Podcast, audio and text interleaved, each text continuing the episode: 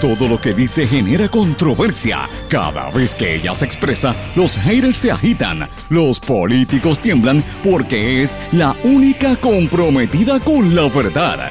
Periodista, bloguera, relacionista licenciada, analista de la noticia, escritora y le dicen la provocadora en las redes sociales. Y ahora comienza en blanco y negro con Sandra Rodríguez Coto. Bienvenidos a su programa en blanco y negro con Sandra para hoy martes 26 de mayo del 2020. Les saluda Sandra Rodríguez Coto. Le doy la más cordial bienvenida a esta hora de comentario, análisis y noticias exclusivas. Y hoy tenemos un programa bien interesante que no se puede perder. Vieques, Salinas, Guainabo y Orocovis son los municipios con los porcientos más altos de casos y de muertes por COVID-19. En exclusiva vamos a hablar en breve con un, experto en el análisis de esta data, exdirector del Departamento de Salud, es un experto federal, Jafet Rivera, que hace un estudio sobre este tema, no se lo puede perder. Hoy, precisamente, en la Cámara de Representantes están evaluando medidas que abren la puerta a celebrar nuevos juicios en casos criminales. El soltar o no soltar presos está en manos de los legisladores. ¿Y qué lecciones aprendimos de la pandemia?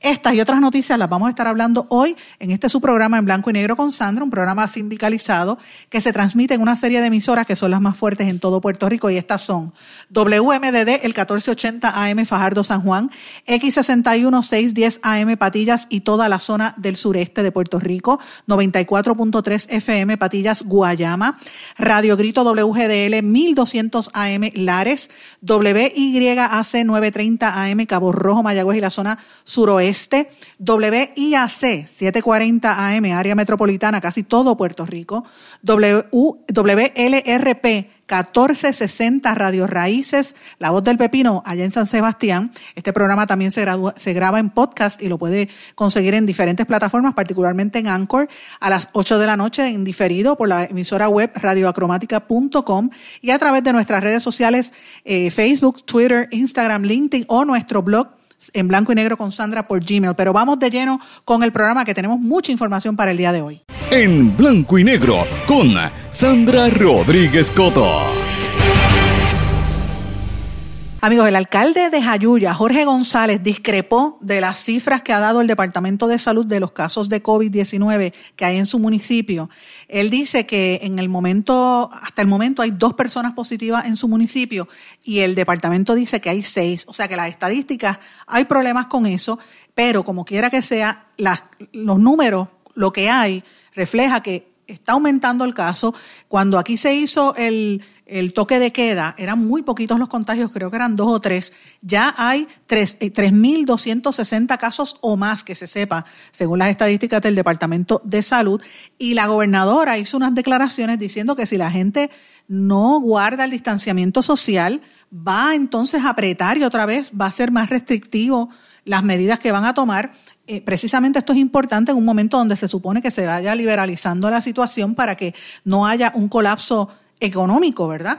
Eh, y esto es peligroso, pero este fin de semana, en el día de ayer, la gente estaba en la playa, estaba en los ríos, estaba en, los, eh, en las carreteras, como si estuvieran chinchorreando, como si esto fuera un día normal. Y esto es bien, bien peligroso, sobre todo cuando uno mira lo que está pasando en el resto del mundo. El director ejecutivo de la, de la División de Emergencias Sanitarias de la Organización Mundial de la Salud, Michael Ryan, acaba de emitir unas declaraciones pidiéndole a los gobiernos de todo el mundo a que tengan cuidado porque el mundo se encuentra ahora mismo a la mitad de la primera hora de la, ola de la pandemia y existe un riesgo de que venga un segundo pico, una, una, segunda ola, y él está, le pide a la gente que recuerde lo que pasó en otras pandemias en el pasado, como cuando pasó lo de la, la gripe eh, española, ¿verdad? La, que, que, hablaban de en, en, el siglo, en el siglo pasado, en 1919, que la gente se guardó en sus casas, pero después volvió a salir y ahí fue que muchos se contagiaron. Y él está haciendo ese llamado para que tengan mucho cuidado, sobre todo ahora que se está desplazando a los países de Centro y Suramérica, particularmente en Suramérica, que es donde creen que va a venir el, próximo epicentro grande en Brasil y todo el área sur. Así que hay que tener mucho cuidado. Nosotros estamos en el Caribe y aunque eh, estamos, ¿verdad?, limitados por, por, a nivel geográfico, siempre hay gente que va y viene. Y mirando toda esta tendencia global, y local, mirando los números que tenemos a nivel local. Hoy vamos a hablar un poco sobre esto, sobre la incongruencia que hay en los números del Departamento de Salud. Bueno, ante todas estas estadísticas, quería consultar, consultarlo con una persona que siempre ha sido colaborador de este programa, que es una persona experta en temas de salud pública, que lleva sobre 30 años en este campo, no solamente en Puerto Rico, sino a nivel federal y a nivel de la milicia. De hecho, trabajó en el Departamento de Salud eh, y con nosotros se encuentra el amigo Jafet Rivera. ¿Cómo estás, Jafet? Saludos Sandra y saludos a tu radio oyente. Me encuentro muy bien y espero que todos estén bien también. Muchísimas gracias. Afe, yo he estado mirando con detenimiento cada vez que tú haces un comentario sobre las estadísticas y sobre cómo, eh, lo que tú notas en términos de la recopilación de data por parte del Departamento de Salud. Yo sé que aquí ha habido un grupo de, epidemiólogos que están en contra de, las estadísticas. Hay algunos a nivel de, eh, a nivel de los municipios que están haciendo unos esfuerzos bien, bien puntuales pero yo creo que con tanta información la gente como que se confunde. La, realidad es que todo aparenta que los casos están aumentando ahora, que la gente se tiró a la calle. Y yo quería preguntarte, yo vi que tú hiciste un análisis que a mí me llamó poderosamente la atención, donde dices que más de, eh, hay una serie de municipios que con un promedio de 10 mil habitantes, ¿verdad? Ese, ese, fue el cálculo que utilizaste. Hay unos municipios que el por o el porcentaje de personas expuestas o contagiados con el COVID-19 es mucho más de lo que dice el departamento. Yo quisiera que tú hablaras un poquito sobre esto. ¿En qué se basa tu análisis? Sí, con mucho gusto, Sandra. Esto hay, hay mucha información que está corriendo en, las redes y, mucha información que, que, pues, que se está postulando y, y, y uno, algunas está correcta, otra información un poquito confusa y otra pues eso es simplemente esto, opiniones desacertadas. Pero aquí lo importante es que cuando hay un vacío de información, cuando la información no está llegando al pueblo, pues entonces esto siempre hay espacio para otros uh, llenar ese, ese, ese vacío. Yo creo que eso es lo que está pasando. Estamos hambrientos de información, estamos hambrientos de, de tener datos, de saber exactamente qué es lo que está pasando. Y parece que cada vez que, que hacemos una pregunta, pues la contestación que recibimos es un poquito más uh, desalentadora porque lo que vemos es que entonces la transparencia no ha existido y, y, en estos días hemos estado viendo, y, y, lo mismo en Estados Unidos, Estados Unidos y en Puerto Rico hemos, hemos visto cómo se han mezclado los números entre pruebas moleculares, pueblas, pues, muestras serológicas y, y, lo, y ha causado una confusión tremenda. Y yo me aventuro a decir que esto se hizo con la intención o, quizás sin la intención que, es, es, igual de malo, o, sabíamos lo que estábamos haciendo o no sabíamos lo que estábamos haciendo, así que es igual de negativo lo que voy a decir, pero lo que se está viendo es que se mezcla la información, esto para dar a entender que se están haciendo más pruebas. Y, y sí, hay un número, se ha dirado el número de ochenta y pico de mil de, pruebas que se, que se han hecho, pero ya hemos determinado muchísimas veces y en muchísimos sitios, incluyendo el CDC, que las pruebas moleculares son las únicas pruebas que se pueden usar para diagnosticar. Las otras pruebas, pues lo que, lo que verifican es si la persona ya estuvo expuesta en un pasado al, al, virus. Así que partiendo del punto de vista de que, de que la data que está saliendo, pues no es la mejor y lamentablemente toda la información que, que, sale de data incorrecta, pues hay que, hay que cuestionarla. Pues me di la tarea de, de seguir buscando y muchas de las cosas que yo he estado haciendo uh, por, por mi cuenta es coger la información que ofrece el Departamento de Salud, porque el, secretario dijo que quizás no sea perfecta, pero es la, la que hay.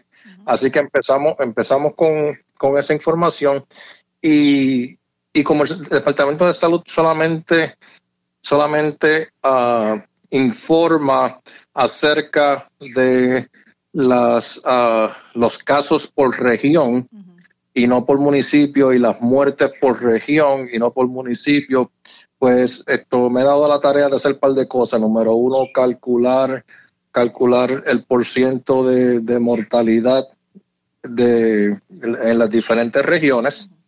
Y, y entonces veo que en los pueblos hablamos de que de que hay tantos casos en los pueblos, pero ¿qué significa eso? Pero ok, vamos, pues vamos, por partes. Déjame decirte algo, Jafet, y a los amigos de Escucha. Eh, tú dijiste algo muy importante aquí y es que ha habido discrepancias con, la, con los datos. Y el mismo secretario de salud lo confirmó, que de hecho, yo tengo, y lo digo públicamente, el secretario me dijo a mí que me iba a dar entrevistas, que iba a estar eh, disponible. Yo no sé si es que no le ha gustado la fiscalización, que le sacamos lo del contrato o lo que sea, pero el secretario no contesta hace bastante tiempo. Llevamos más de un mes esperando que nos dé una reacción. Y él dijo públicamente, tuvo que admitir que estaban contabilizando doble en, algunos casos. O sea, que cuán real podemos creer que, son esas, e, e, esas estadísticas o podría ser más o menos, ¿verdad? No, no, no sé si estamos especulando o si es un número bastante cercano a, lo que a la realidad, porque yo no veo tanta gente en los hospitales, por decirlo así, ¿verdad? Que uno hubiera esperado que hubiese más, más, enfermos en los hospitales. Pero por, por otro lado, Jafet, yo no he visto eh, análisis, digamos, en los hogares de envejecientes. La semana pasada dijeron que iban a, investigarlos, pero, ¿sabes? ¿Están muriendo viejitos que, no lo sepamos? O, o, no los, o no están muriendo. O sea, yo, yo siento que hay un vacío de información. Eh, ¿Y cómo tú llegaste a, eh, a, la conclusión? Yo veo que tú tienes un mapa aquí que dice eh, los pueblos que exceden el nivel de contagio eh, por, por, cantidad de 10.000 habitantes en adelante. ¿Cómo tú llegaste a esa conclusión? Sí, esto, pues, pues lo que lo que pasa es que como cada pueblo tiene tiene diferentes diferentes esto cantidad de gente viviendo en, ellos, uh, yo traté de buscar un denominador común entre entre todos ellos y, pues esto es una, una fórmula esto uh, reconocida y es calcular, calcularla por ya sea 10.000 habitantes, un millón de habitantes, 100.000 habitantes, el número que sea, pero como estamos hablando de los pueblos, pues la mayoría de nuestros pueblos tienen uh, sobre 10.000 habitantes, con la excepción de uh, Las Marías y Vieques, creo que, que, que eran los que estaban por debajo de, de los 10.000 habitantes. Pero pero entonces lo que hice fue calcular la cantidad de casos reportadas por el Departamento de Salud, calcularla en comparación con la cantidad de habitantes basado en lo que el, Instituto de Estadística de Puerto Rico informó como, como un cálculo para junio del, del 2018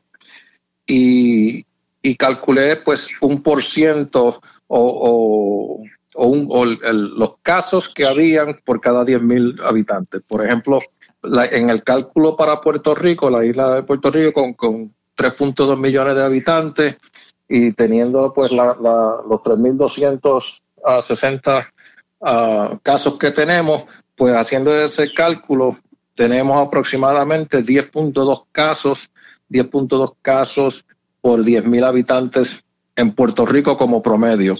Pero si tú entonces empiezas a calcularlo por pueblo, te das cuenta que hay algunos pueblos que están muy por debajo de eso y hay unos pueblos que están por encima de ese promedio. Y lo que traté de hacer en, ese mapa fue tratar de visualizarlo de manera pues gráfica eh, o ponerlo de una manera visual donde veamos donde veamos cómo está la situación en Puerto Rico y lo que observé así, así esto por, por encimita es que hay una alta concentración de pueblos que exceden la cantidad de casos por 10.000 personas en el área norte centro de, de, Puerto Rico, esa área de, de Manatí hasta, hasta Canóbanas.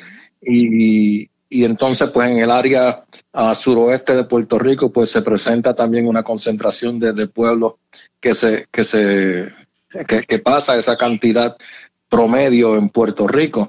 Pero me preocupó mucho la, la situación en pueblos como Salinas, Guainabo, Vieques. Estos pueblos tienen más del doble. Estamos hablando de sobre 20 casos, 20 casos por 10.000 habitantes.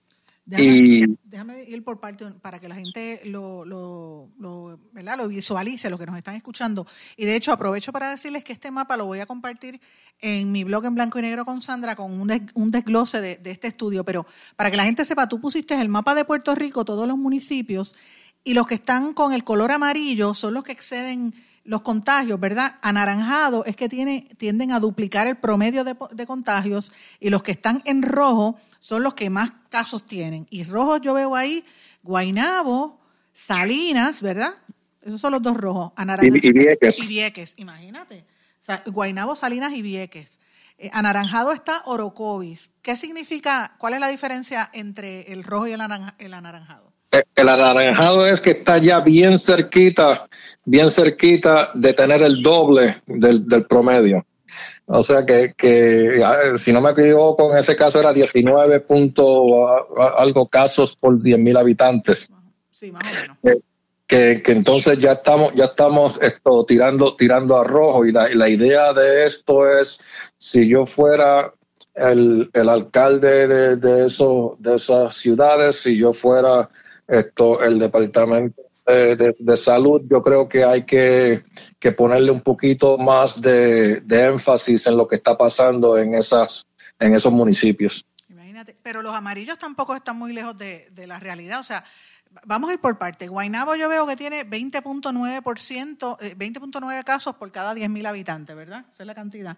Eh, Correcto. Lo comparo, por ejemplo, con, digamos, el municipio de Loíza, que tiene 4.1 por cada 10.000 habitantes. Mira, mira la diferencia. San Juan, que uno pensaría que había más cantidad, ¿verdad? Y, hay que decir que, por ejemplo, la alcaldesa empezó a hacer pruebas bien temprano, fue yo creo que de los primeros municipios. Tiene un 14.6% de casos por cada 10.000 habitantes. Y San Juan, eh, eh, ellos comenzaron, más, eh, comenzaron rápido. Tengo que decir que también Guaynabo lo hizo, pero vamos a compararlo con un pueblo más al centro de la isla, Orocovis. ¿Cómo está Orocovis ahora mismo? Déjame mirar aquí el dato de Orocovis, que lo vi por ahí. 19.3, casi el doble del promedio, imagínate.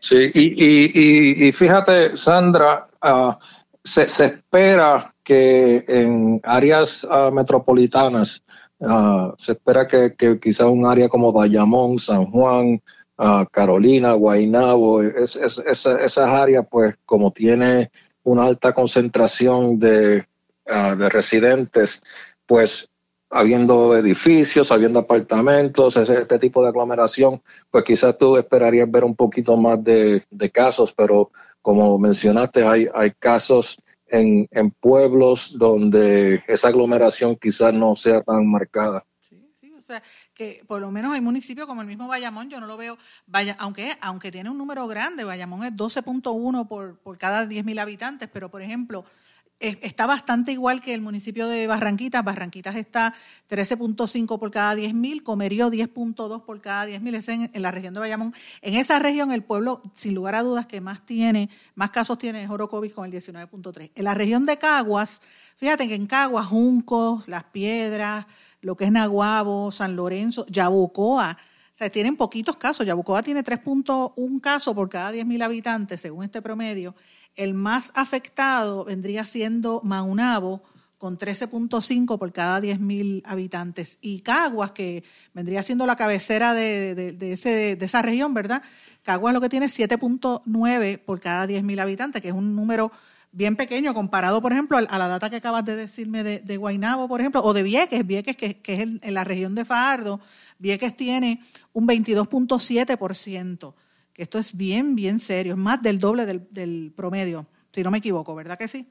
Eso, eso es así. Y, otra cosa que esto, esto trae a, colación es que si, eh, y esto no es para, para hablar mal de, de, nadie, simplemente una observación, pero se supone que si estuviéramos haciendo los rastreos de los contactos correctamente, nosotros sepamos en cada municipio o en cada región el por qué hay muchos casos. Esto, o el por qué, fue lo que pasó. Están esos casos concentrados en una familia, en una iglesia, una actividad social que, que, sucedió. Ese, ese tipo de cosas es importante que, que, la, que las sepamos esto porque detrás de todos esos números pues debe de haber debe de haber una historia que explique explique esos números Qué bueno que mencionas eso, Jafet, porque yo precisamente en el día de ayer mencionaba que en el estado de Missouri, si no me equivoco, en un salón de belleza, eh, hubo un estilista que contagió a ciento y pico de personas. Y, la semana pasada leí o supe de una, de una persona en una iglesia que eh, lo que le llaman ahora, eh, según los científicos, los super contagiadores, que son gente que tiene la posibilidad de, no tiene los síntomas, pero puede contagiar a más de 10 personas. Y si es en un sitio cerrado, pues van 100, 200. Entonces no sabemos, al, no hacer ese, ese contact tracing, no sabemos qué fue lo que, lo, lo, que provocó, ¿verdad? Que hayan esa, esa data tan significativa eh, en algunas regiones comparada con otras. Eh, mencionaste Salinas, Salinas también, eh, entre los municipios que más cantidad tiene, Salinas tiene 22.9 casos por cada 10.000 habitantes. Entonces, te pregunto esto, a base de tu experiencia en tantos años lidiando con este tema de salud, ahora que, esto se ha abierto que, que, y se planifica, hoy va a haber una se anticipa una apertura de los comercios, eh, las iglesias, por ejemplo. Eh, ¿Tú crees que esto vaya a, incrementar? Yo, yo no tengo duda alguna de que esto va a incrementar y daría cualquier cosa por equivocarme y volver a este programa y decir me equivoqué.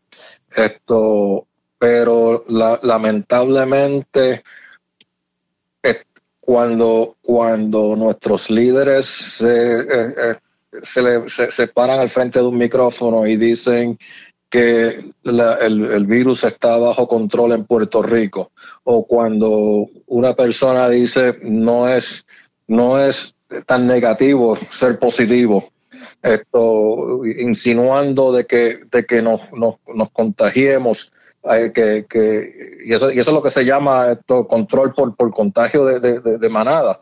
Y, y número uno, eso no ha funcionado. Esto no ha funcionado en muchos sitios donde, donde se ha tratado.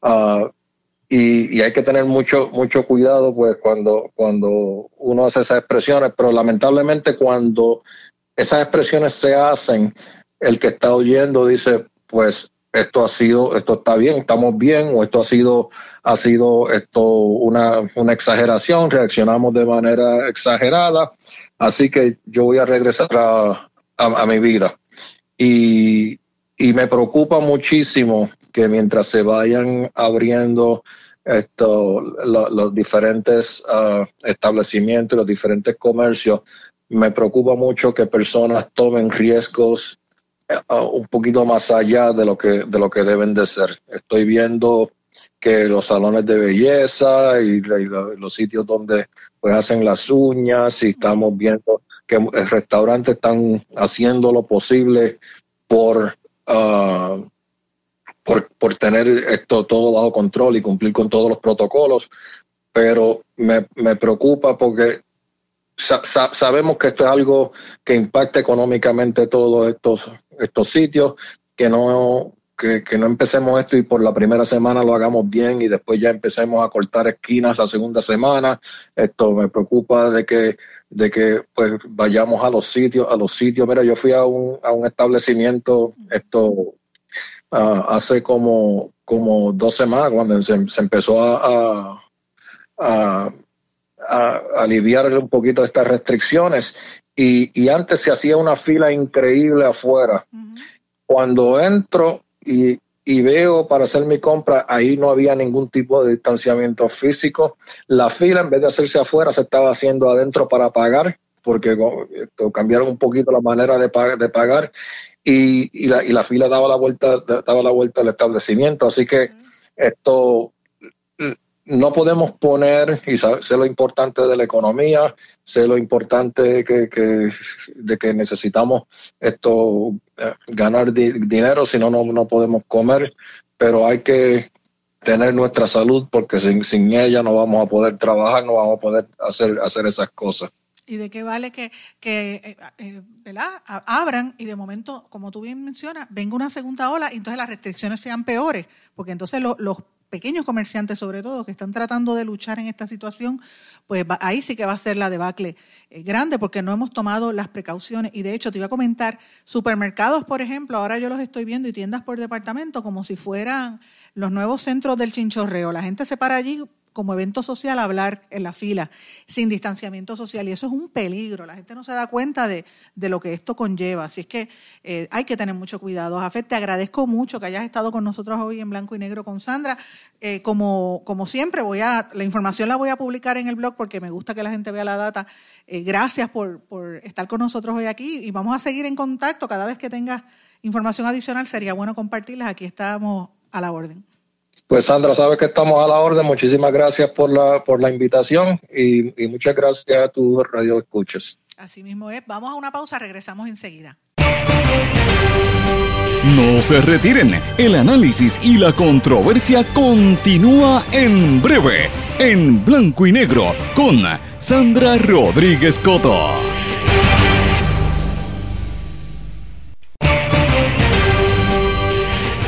Y ya regresamos con el programa de la verdad, en blanco y negro, con Sandra Rodríguez Coto.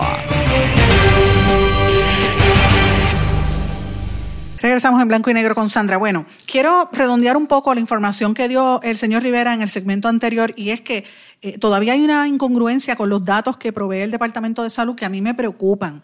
Y yo pues no me gusta entrar mucho en porcientos y datos y números porque eso lo que hace es confundir.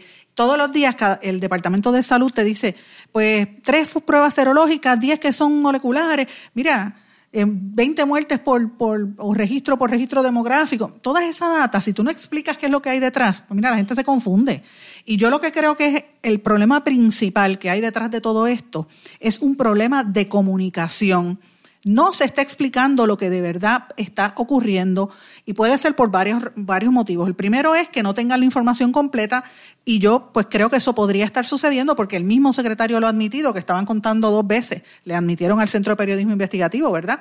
Pero también puede ser por eh, negligencia, porque quieran ocultar información o porque no tienen la capacidad como quiera que sea, la información no está, no está saliendo de manera correcta y yo quiero hacerle un llamado porque yo desconozco quién es la persona o qué departamento está recopilando esta información, pero yo dudo que esto sea Michelle de la Cruz. Michelle de la Cruz es la portavoz de prensa eh, que nombraron en, el Departamento de Salud. Y yo tengo que decir una cosa como digo otra. O sea, yo, yo he sido muy crítica de lo que ha pasado en el Departamento de Salud hemos eh, dado a conocer y, hemos sacado investigaciones consistentemente desde que empezó esta pandemia eh, sobre la venta de las pruebas. Todo lo que ha salido de salud se originó en este espacio, ustedes lo saben, lo hemos, lo hemos estado sacando. Ahora, cuando hay algo mal lo mencionamos, pero cuando hay algo bueno también. Y yo tengo que decir que Michelle de la Cruz es de lo mejor que tiene el gobierno hoy en día en comunicaciones. Y no hoy en día, sino hace tiempo. Eh, Michelle de la Cruz trabajó en los medios de comunicación y es una profesional de primer orden. La sacan de Fortaleza, donde la tenían allá eh, prácticamente en, puestos eh, inferiores y la pasan al Departamento de Salud. Y yo espero que Michelle de la Cruz enderece esto un poco porque hay un problema muy serio. ¿Por qué yo traigo esto? Miren, lo que mencioné cuando al final de la entrevista con el, con el señor Rivera, el tema de los viejitos, de las personas mayores de edad, los adultos mayores, ¿verdad? Como usted le quiera poner, el, eufemismo que usted le quiera decir a los viejos, porque todos nos estamos poniendo viejos, ¿verdad? Pero los más viejos. Y es este. En Estados Unidos, en Europa, en Japón, en China, en todas partes del mundo, la mayor parte de la gente que se contagia y se muere son mayores. En Puerto Rico estamos viendo esas estadísticas y no las desglosan. La pregunta es por qué. Miren, según la estadística que recopila el señor Rivera, que está eh, incluida en nuestro artículo en el blog en blanco y negro con Sandra, del total de muertes anunciadas por salud, 25 casos son personas de 60 a 69 años de edad, 28 casos son de 70 a 79 años y 45 muertes son de personas de más de 80 años de edad. Esto representa casi un 98% del total de, muertes hasta ahora. En cantidad de, casos, ¿verdad? Es un total, 60 a 69 son 500 personas, 509 personas, 70 a 79, 239, y de 80 años en adelante, 135, para un total de 883 casos. Eh, la mortandad en personas de 80 años o más es un 33.3%. O sea, es grande. Si añadimos los tres grupos de edad, es casi 44%, 47% de casos de, mortandad en total. Eh, esa es la de mortalidad, perdón, el, el de mortalidad es casi un 47%. Así que estamos hablando de una cantidad grande. Y yo tengo unas dudas aquí, porque en Estados Unidos eh, hay que destacar, y en, el mundo que hemos visto, muchos hogares de envejecientes y asilos y también más que nada los centros estos donde pues las personas van a, estar los últimos días de su vida, ¿verdad? Los hospicios.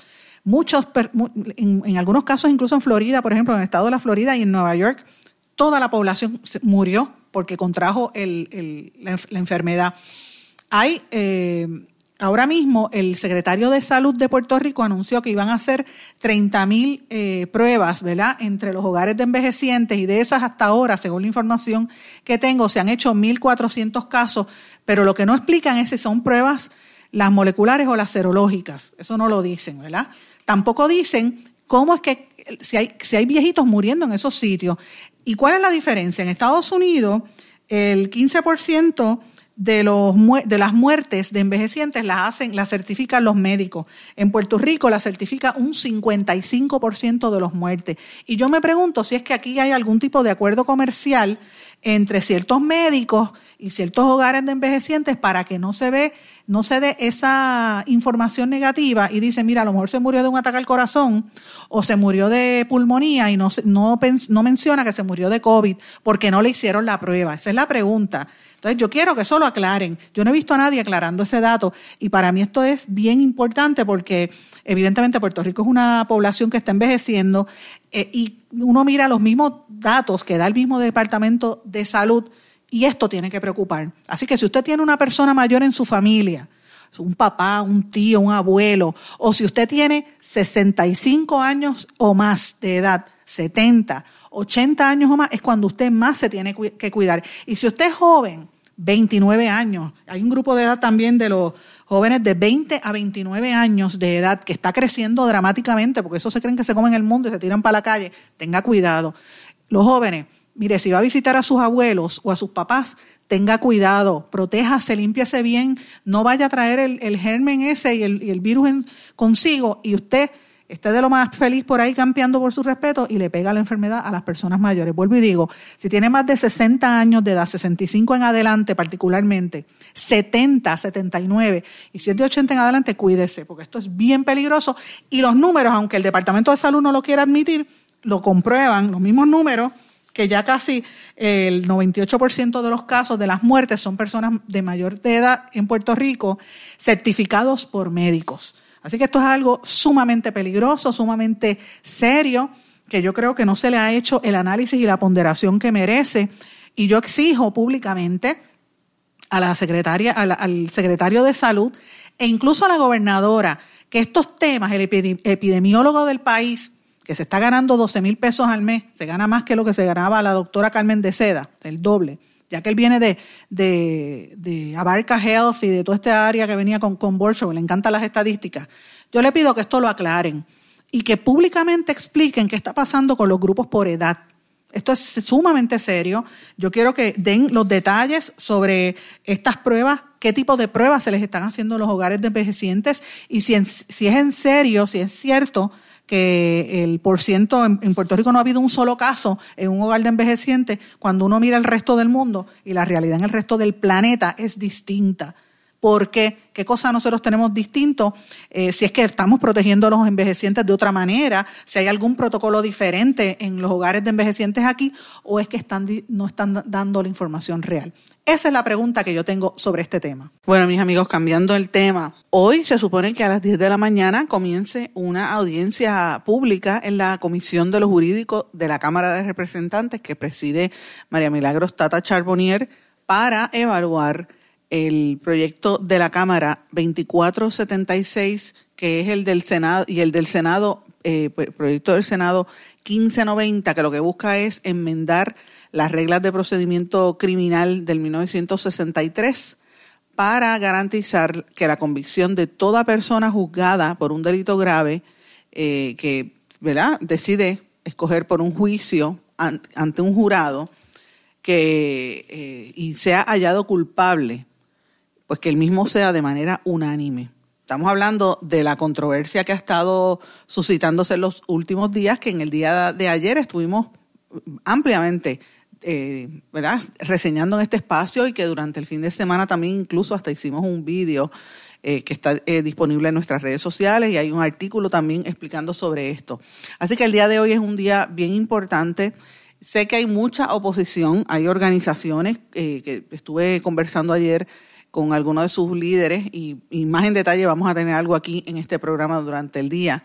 Eh, me refiero a las organizaciones de que defienden los derechos de, las víctimas de crimen, que están completamente en contra de esta medida.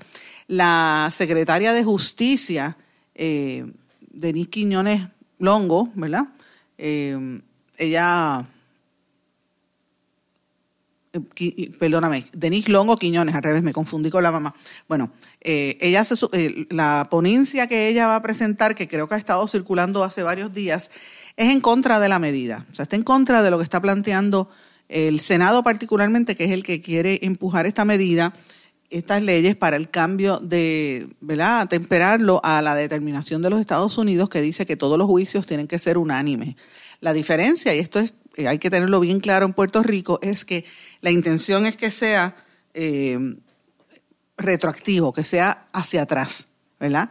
Y yo planteo unas preguntas muy serias que hasta ahora no me las han contestado, porque en ninguna parte de la medida yo encuentro algo donde diga que se le asignan fondos adicionales a los tribunales para atender la potencial avalancha de casos que van a empezar a surgir, porque la gente que tuvo eh, casos por jurado van a querer reactivarlo, van a, exigir nuevos juicios, así que eso conlleva un costo eh, adicional. También eh, pregunto cuánto se le ha asignado al Departamento de Justicia para atender estos casos, eh, buscar peritos donde no los hay, posiblemente muchos se, tienen que haber ido ya o que no estén trabajando, ¿verdad? no explica nada sobre ese particular. Y más que nada, ¿qué se les explica a las víctimas de delito que se exponen a que esto se reabra, ¿verdad? Y, reabrir casos más que nada casos que son retroactivos. Así que hoy va a ser un día bien eh, controversial, hay que estar atentos a cuáles van a ser las movidas. Eh, se supone que esto sea, eh, que se citara ahorita a las 10 de la mañana, pero ustedes saben que eso empieza un poco más tarde. Y tengo preocupación por la política pública que yo veo que se ha establecido de ir soltando presos. Ustedes recordarán que de eso hablamos extensamente durante el día de ayer. Estas no son las únicas medidas que ha impulsado el Senado, particularmente el senador Héctor Martínez, con el aval del presidente del Senado, Tomás Rivera Chats. También estaba la medida que desde el 30 de marzo estaban tratando de empujar, que era eh, una especie de, salida rápida de ciertos presos de la cárcel, amparándose en que como estamos en el COVID, pues había que eh, bajar un poco la posibilidad de que dentro de las cárceles se diera un brote. En aquel momento, el 7 de abril entonces, el, el secretario de Corrección, Eduardo Rivera Juanatey, rechazó la idea pero el, el 11 de, mayo, a pesar de todo eso que le estoy mencionando, se aprobó la legislación eh, y el, secretario de, Corrección y Rehabilitación, eh, Rivera Juanatey, dijo que hay leyes habilitadoras que impiden de, su manera discrecional eh, el ejercicio de liberar confinados por una emergencia de salud. También hay otra medida que es la de hacer como un censo y un, análisis, ¿verdad? Para hacer un perfil de, o una radiografía, ese fue el término que utilizaron de los presos que hay en Puerto Rico, que es otra medida de Carmelo Ríos. Pero si uno entra bien en detalle, lo que está buscando, en otras, en otras palabras, es darle una serie de beneficios a la población eh, confinada, sobre todo sacarlos de las cárceles, que ya hablamos extensamente de eso. Así que vamos a ver cómo surge durante el día y mañana vamos a hacer un análisis un poco más amplio porque esto se va a extender. Así que, pero amigos, no tengo tiempo, vamos a pasar a una pausa y a nuestro regreso vamos a continuar con el análisis de los temas importantes aquí en Puerto Rico y también en el resto del mundo. Regresamos enseguida. No se retiren, el análisis y la controversia continúa en breve, en blanco y negro, con Sandra Rodríguez Coto.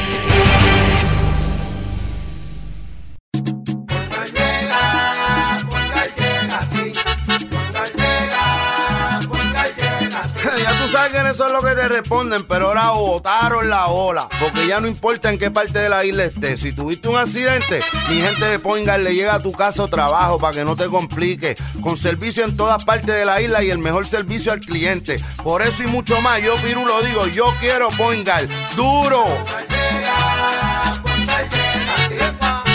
Quítese el dolor de cabeza con sus obligaciones de contabilidad con los servicios que presta Villalba y Villalba Company. Directo, personal y con sensibilidad humana. Lo que se busque un verdadero asesor de contabilidad para todo tipo de servicio de contabilidad, pago de IBU, pago de nómina, informes trimestrales y anuales y otros. Ofrecen servicio directo personalizado. Villalba y Villalba Company. Para orientaciones, su teléfono el 939-336-5774. 939-336-5774. 5774. Y ya regresamos con el programa de la verdad en blanco y negro con Sandra Rodríguez Coto. De regreso a esta parte final de En Blanco y Negro con Sandra. Vamos a algunas noticias de fuera de Puerto Rico. Vamos a empezar con los Estados Unidos. Evidentemente, el tema del coronavirus sigue siendo una de las noticias principales en la nación americana. Luego de este fin de semana del día del Memorial Day, ¿verdad? Eh, el día de la, recordación, mucha gente en la nación americana pasó como aquí, que se tiraron a la playa, se fueron a, festejar, hubo eh, hasta hasta meetings, tú sabes, la gente se tiró en protestas y todo, sobre todo en Arlington, en Virginia, donde estuvo el presidente Trump con la primera dama Melania, que fueron al cementerio nacional en Arlington. Eh, ellos salieron sin sus mascarillas, pero el candidato presidencial a la por el Partido Demócrata, Biden y su esposa tenían unas mascarillas puestas, este, y evidentemente eh, esto uno ve la actitud de Donald Trump, ¿verdad? Él sigue con la agresividad en Twitter y abre la boca y empieza a amenazar y dijo que quería trasladar la Convención Nacional Republicana a Carolina del Norte en agosto, a menos de que no se garantice la asistencia masiva. Él, dice que tienen que ir a pesar de que tiene que haber distanciamiento social. Así que este, él está en la actitud de que esto ya pasó y que no le va a pasar nada a nadie. Eh, y él, pues esta amenaza es bastante fuerte. Eh, imagínate, si la, se la quita al, al, estado de Carolina del Norte y la, mueve a otro lugar, pues eh, es una situación económica distinta y significativa para, eh, para esa región, pero tan más que nada para los republicanos de esa zona. Así que vamos a ver qué es lo que está haciendo Donald Trump con eso. Él siguió jugando golf y siguió atacando a través de Twitter, a través de, de todo el fin de semana y en el día de ayer. Y no podemos olvidar que en Estados Unidos ya es el país con mayor saldo de personas que han fallecido, sobre 100.000 personas. Eh, contabilizaron este fin de semana, creo que fue el domingo o ayer, 1.600.000 casos confirmados de COVID y casi 100.000 fallecidos. Esto es fuerte, señores. 100.000 personas, esto es... Entonces, eh, la, la, cuestión es cómo lo minimiza como si fuese, que es lo mismo que están haciendo aquí también, como que te, te dan el dato, pero no te dicen, y uno no lo internaliza. A veces cuando tú tienes los números, pasa un poco con, como con las noticias del crimen, ah, mataron un tiroteo en tal lugar, una masacre en tal sitio, pues tú piensas en la masacre y ya, ay, mira, hay que tener cuidado, pero no piensas en que eso es una familia, es un ser humano que tenía su, su gente querida, que todos los que sufren alrededor de ese tema, y es lo que está pasando, me parece a mí, con este tema del COVID también. Lo hemos mirado en, cifras y no estamos pensando en seres humanos, y esto es serio. Bueno, la Bolsa de Valores en Nueva York reabre, reabrió hoy. Eh, y obviamente hay muchas, muchas expectativas. Vamos a estar pendientes a lo que vaya a ocurrir durante el día. se espera que sea positiva la, la, reapertura después de este fin de semana, pero siempre hay una cautela por, precisamente por esta situación del coronavirus. Y esto le añado también la noticia que salió de Nueva York, por ejemplo, que perdió el 97% del tráfico aéreo y los aeropuertos están pidiendo un rescate financiero. Eh, quiero dar un dato aquí que yo creo que al amigo doctor Chopper le va a gustar porque le encantan estos temas.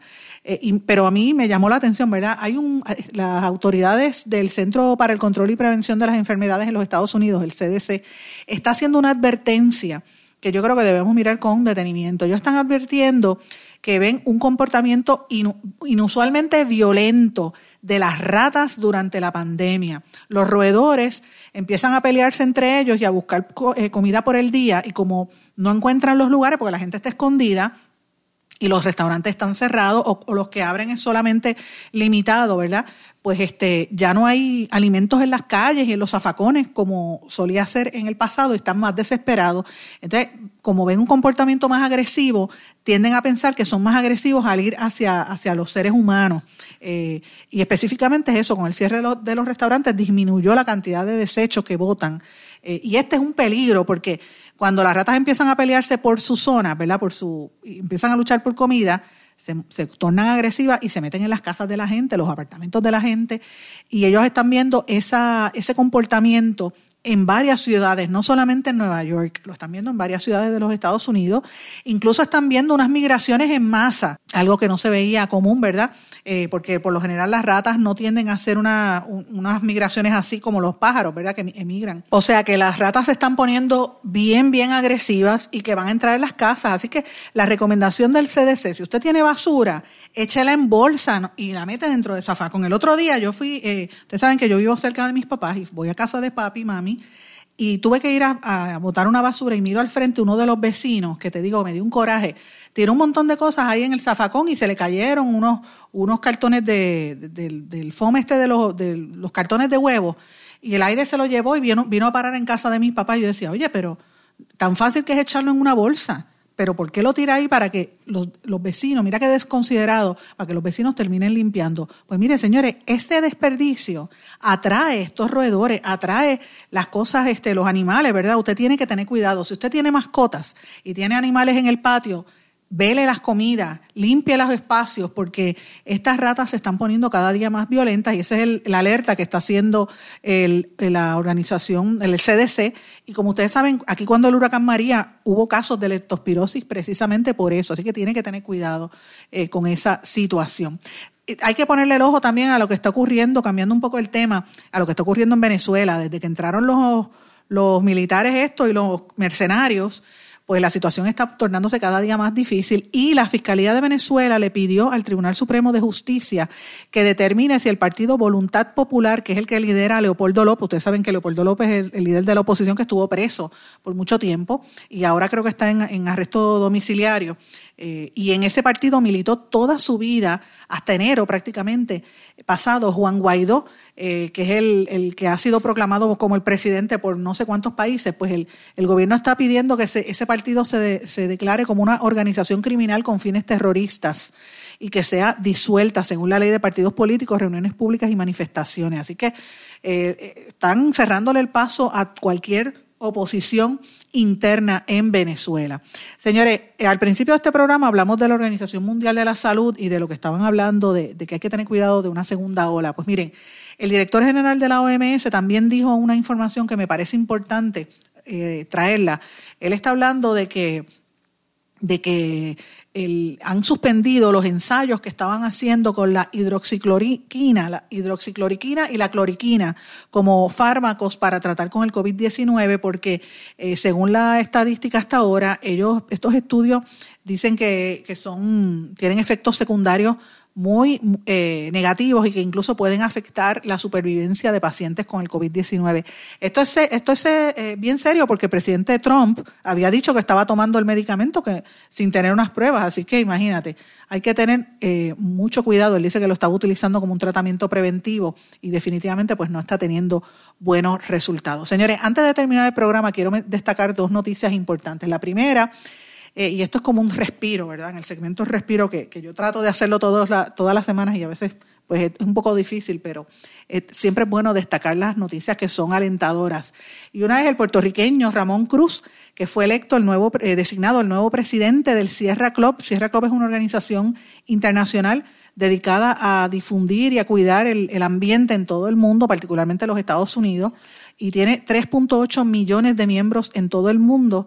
Eh, y este, este puertorriqueño, pues obviamente eh, vive en los Estados Unidos, estudió en American University en Washington y en Princeton en New Jersey, eh, y ha trabajado por muchos años, más de 20 años, en, el tema de política ambiental y, energética. En la, estuvo en la EPA en Puerto Rico, también estuvo en defensa ambiental en Nueva York y en el Instituto de Política y Transporte y Desarrollo, entre otras cosas, es un protector del ambiente.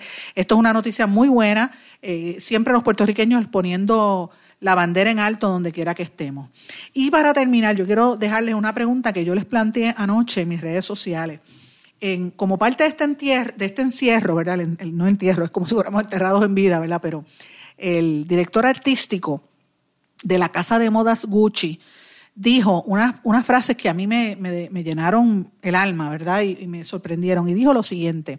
Él dijo, y cito, es, en estos días de encierro, en este tiempo suspendido, he tratado de preguntarme cuál es el significado de mis acciones.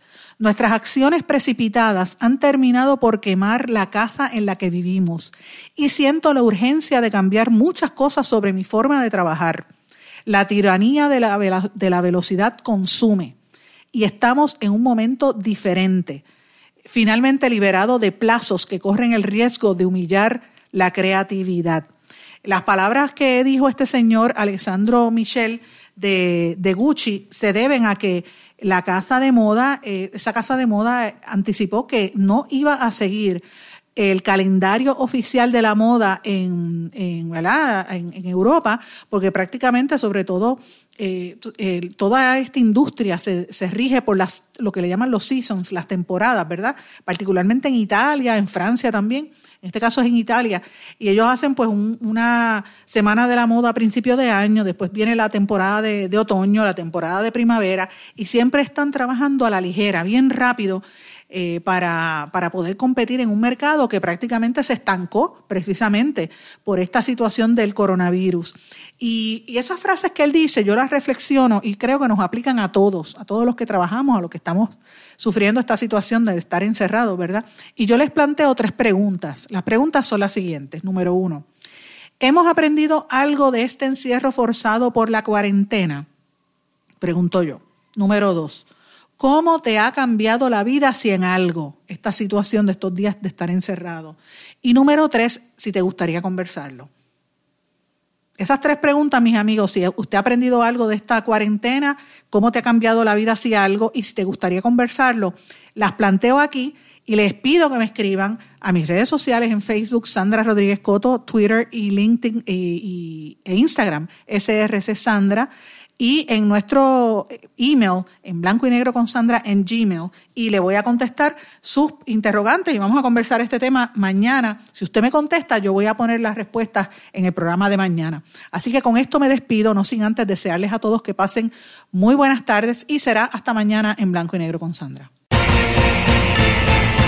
¿Se quedó con ganas de más? Busque a Sandra Rodríguez Coto en las redes sociales o acceda a en blanco y